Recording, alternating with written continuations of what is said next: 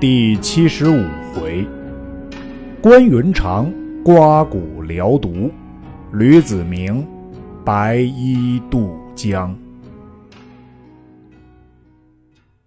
却说曹仁见关公落马，即引兵冲出城来，被关平一阵杀回，救关公归寨，拔出臂剑，原来箭头有毒，毒已入骨，右臂青肿，不能运动。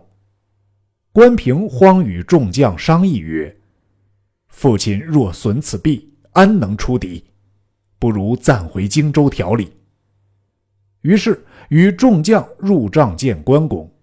公问曰：“汝等来，有何事？”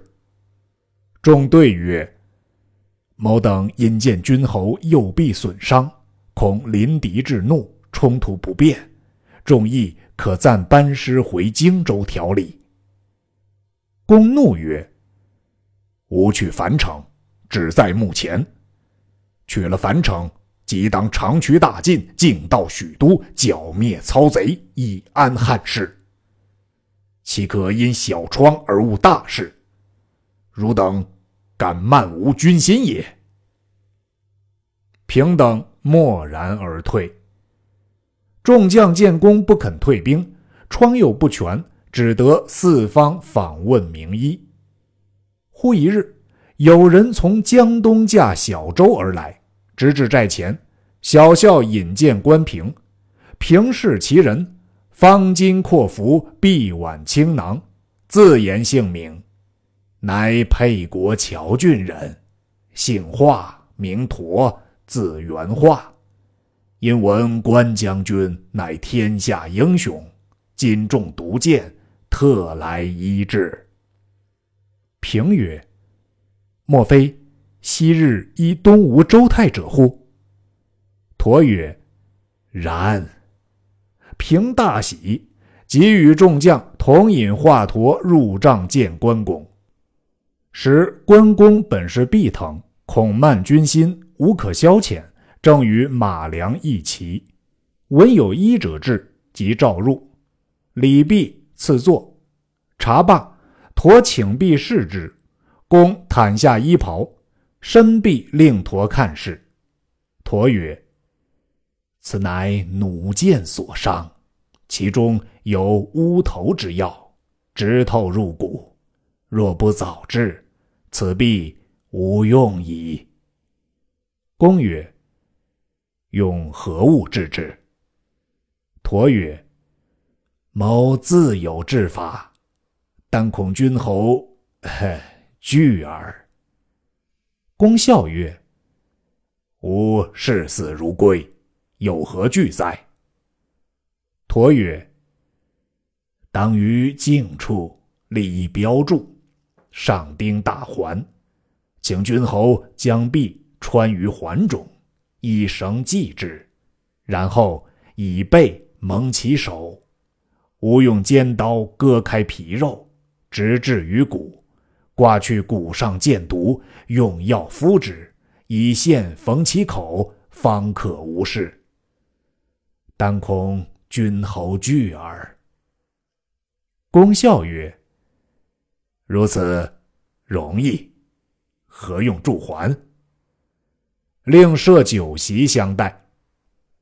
公饮数杯酒毕，一面仍与马良一齐，身臂令驼割之。驼取尖刀在手，另一小校捧一大盆于陛下接血。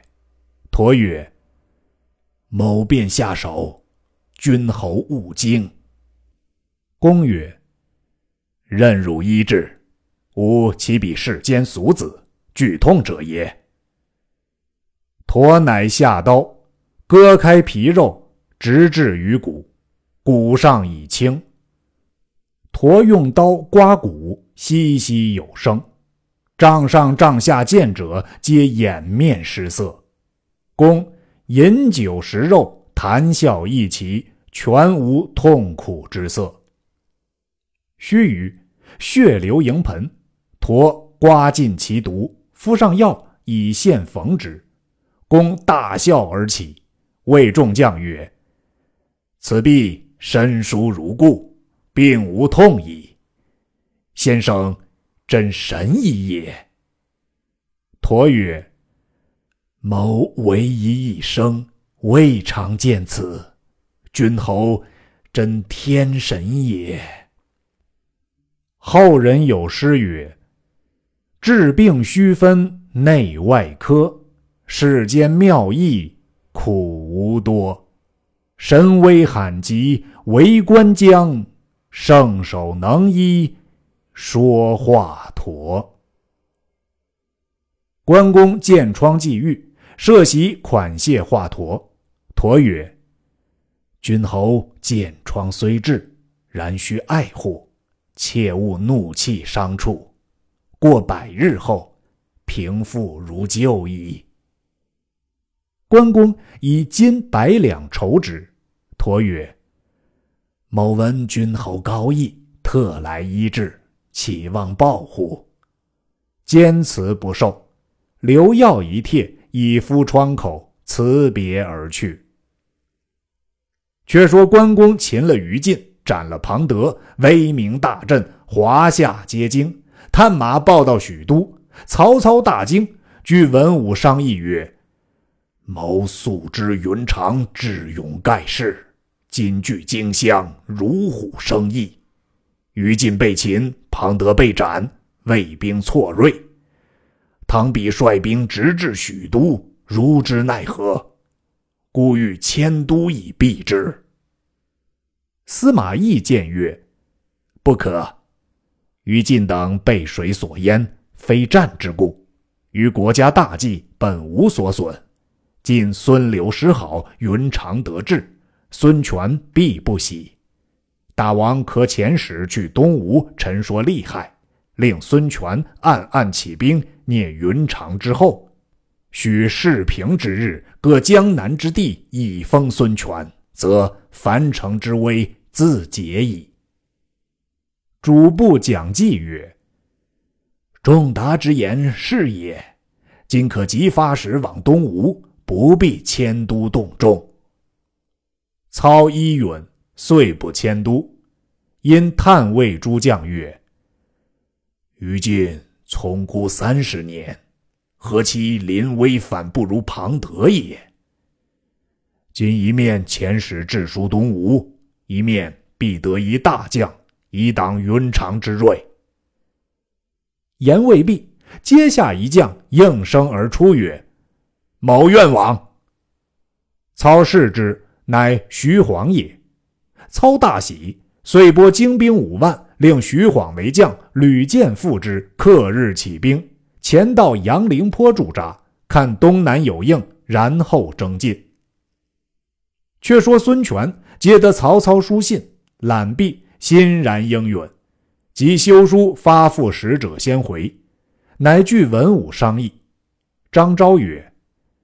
今闻云长擒于禁，斩庞德，威震华夏。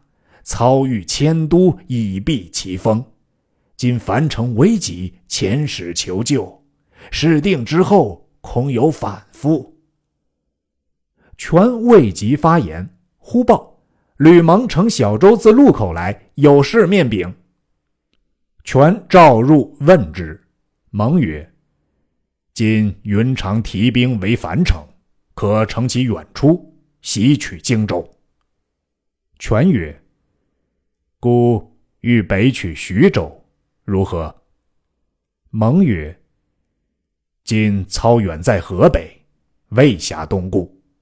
徐州守兵无多，望自可克。然其地势利于陆战，不利水战。纵然得之，亦难保守。不如先取荆州。”全据长江，别作良土。权曰：“故本欲取荆州，前言特以示卿耳。卿可速为孤图之，孤当随后便起兵也。”吕蒙辞了孙权，回至路口，早有哨马报说：沿江上下或二十里，或三十里，高阜处各有烽火台。又闻荆州军马整肃，欲有准备。蒙大惊曰：“若如此，极难图也。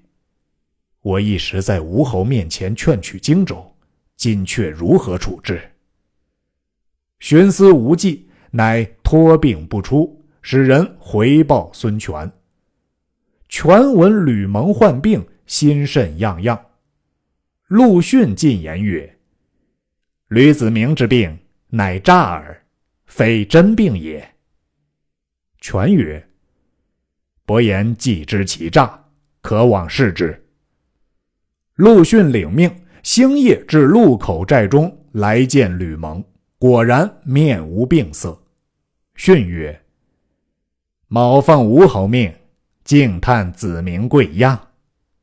蒙曰：“见屈偶病，何劳探问？”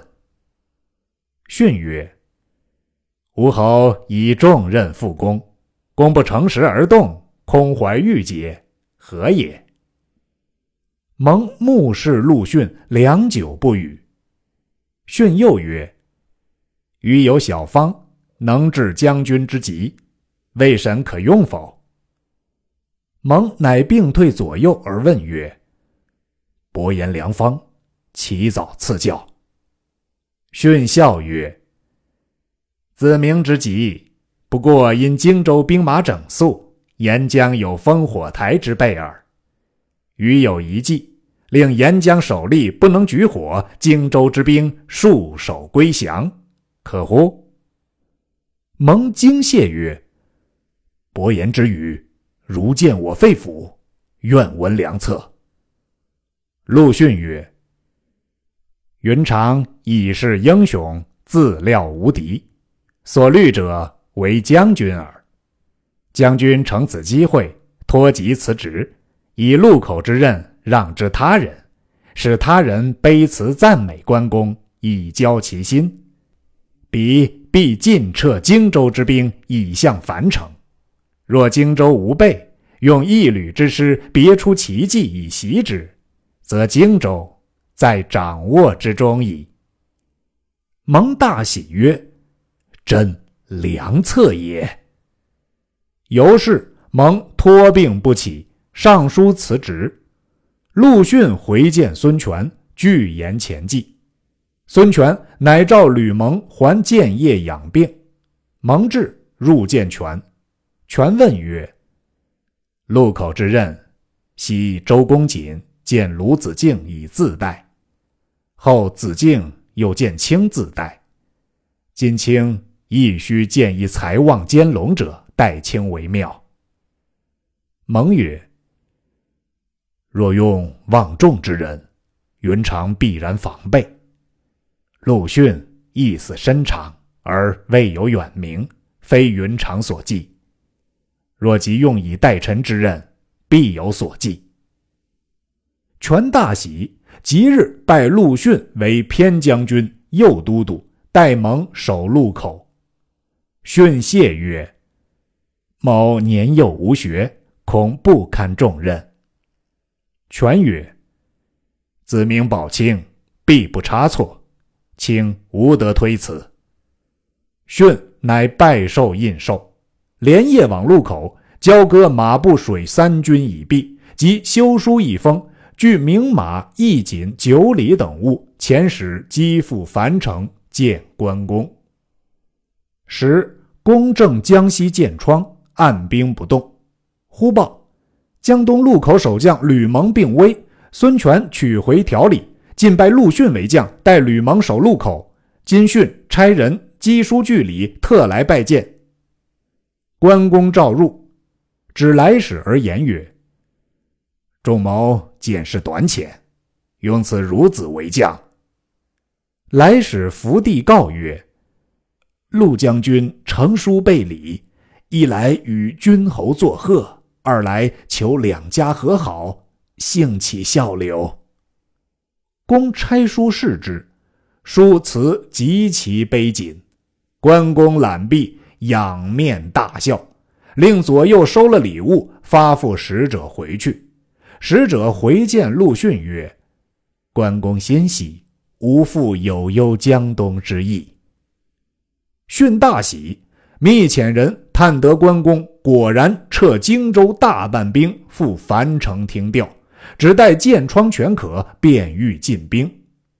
训察之备细，即差人星夜报之孙权。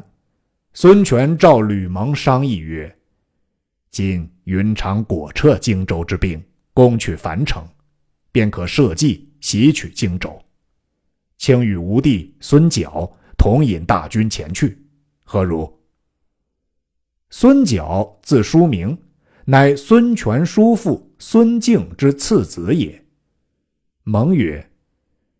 主公若以蒙可用，则独用蒙；若以书名可用，则独用书名。岂不闻昔日周瑜、程普为左右都督，事虽决于余，然普自以旧臣而居余下，颇不相慕。后因见余之才，方使敬服。今蒙之才不及余，而书名之亲胜于普。恐未必能相继也。权大悟，遂拜吕蒙为大都督，总治江东诸路军马，令孙角在后接应粮草。蒙拜谢，点兵三万，快船八十余只，选会水者扮作商人，皆穿白衣，在船上摇橹，却将精兵伏于沟路船中。赐调韩当、蒋钦、朱然、潘璋、周泰、徐盛、丁奉等七员大将相继而进，其余皆随吴侯为合后救应。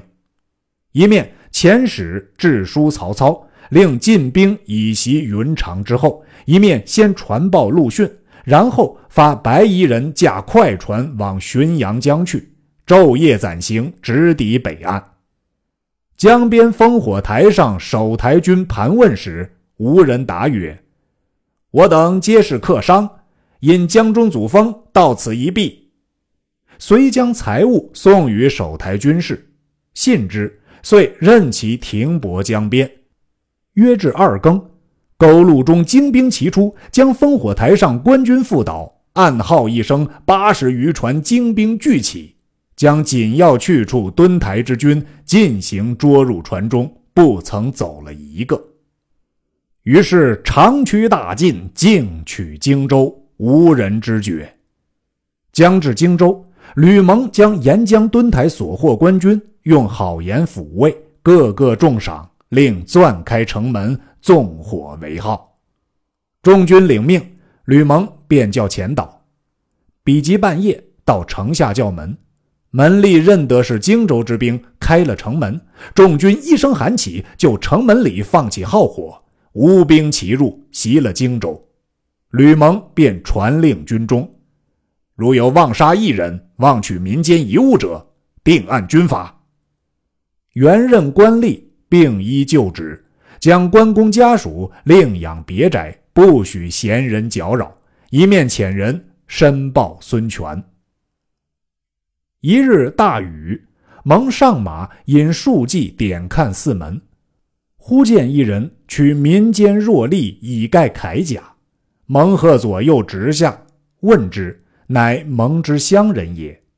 蒙曰：“汝虽系我同乡，但吾号令已出，汝故犯之，当按军法。”其人泣告曰：“某恐雨湿关铠，故取遮盖。”非为私用，其将军念同乡之情。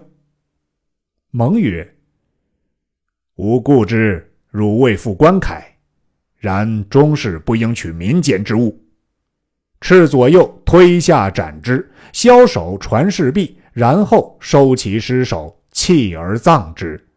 自是三军振肃。不一日，孙权领众至。吕蒙出郭迎接入衙，权未劳毕，仍命潘瑞为治中，掌荆州事，监内放出于禁，遣归曹操。安民赏军，设宴庆贺。权谓吕蒙曰：“今荆州已得，但公安副使人、南郡糜芳，此二处如何收复？”言未毕，忽一人出曰。不须张弓之箭，某凭三寸不烂之舌，率公安副使人来降，可乎？众视之，乃于翻也。权曰：“众降有何良策，可使傅士仁归降？”藩曰：“某自幼与世人交厚，今若以利害说之，彼必归矣。”权大喜，遂令于藩领五百军径奔公安来。却说傅士仁听知荆州有失，即令闭城坚守。于藩至，见城门紧闭，遂写书拴于箭上，射入城中。军士识得，献与傅士仁。士人拆书视之，乃招降之意。览毕，想起关公去日恨无之意，不如早降。即令大开城门，请于藩入城。二人礼毕，各诉旧情。藩说吴侯宽宏大度，礼贤下士，世人大喜，即同于藩及印绶来荆州投降。孙权大悦。仍令去守公安。吕蒙密谓权曰：“今云长未获，留世人于公安，久必有变。不若使往南郡，招糜芳归降。”权乃召傅士仁，谓曰：“糜芳与君交厚，卿可招来归降，孤自当有重赏。”傅士仁慨然领诺。遂引千余骑，径投南郡，招安糜芳。正是：今日公安无守志，从前王府是良言。未知此去如何？且听下文分解。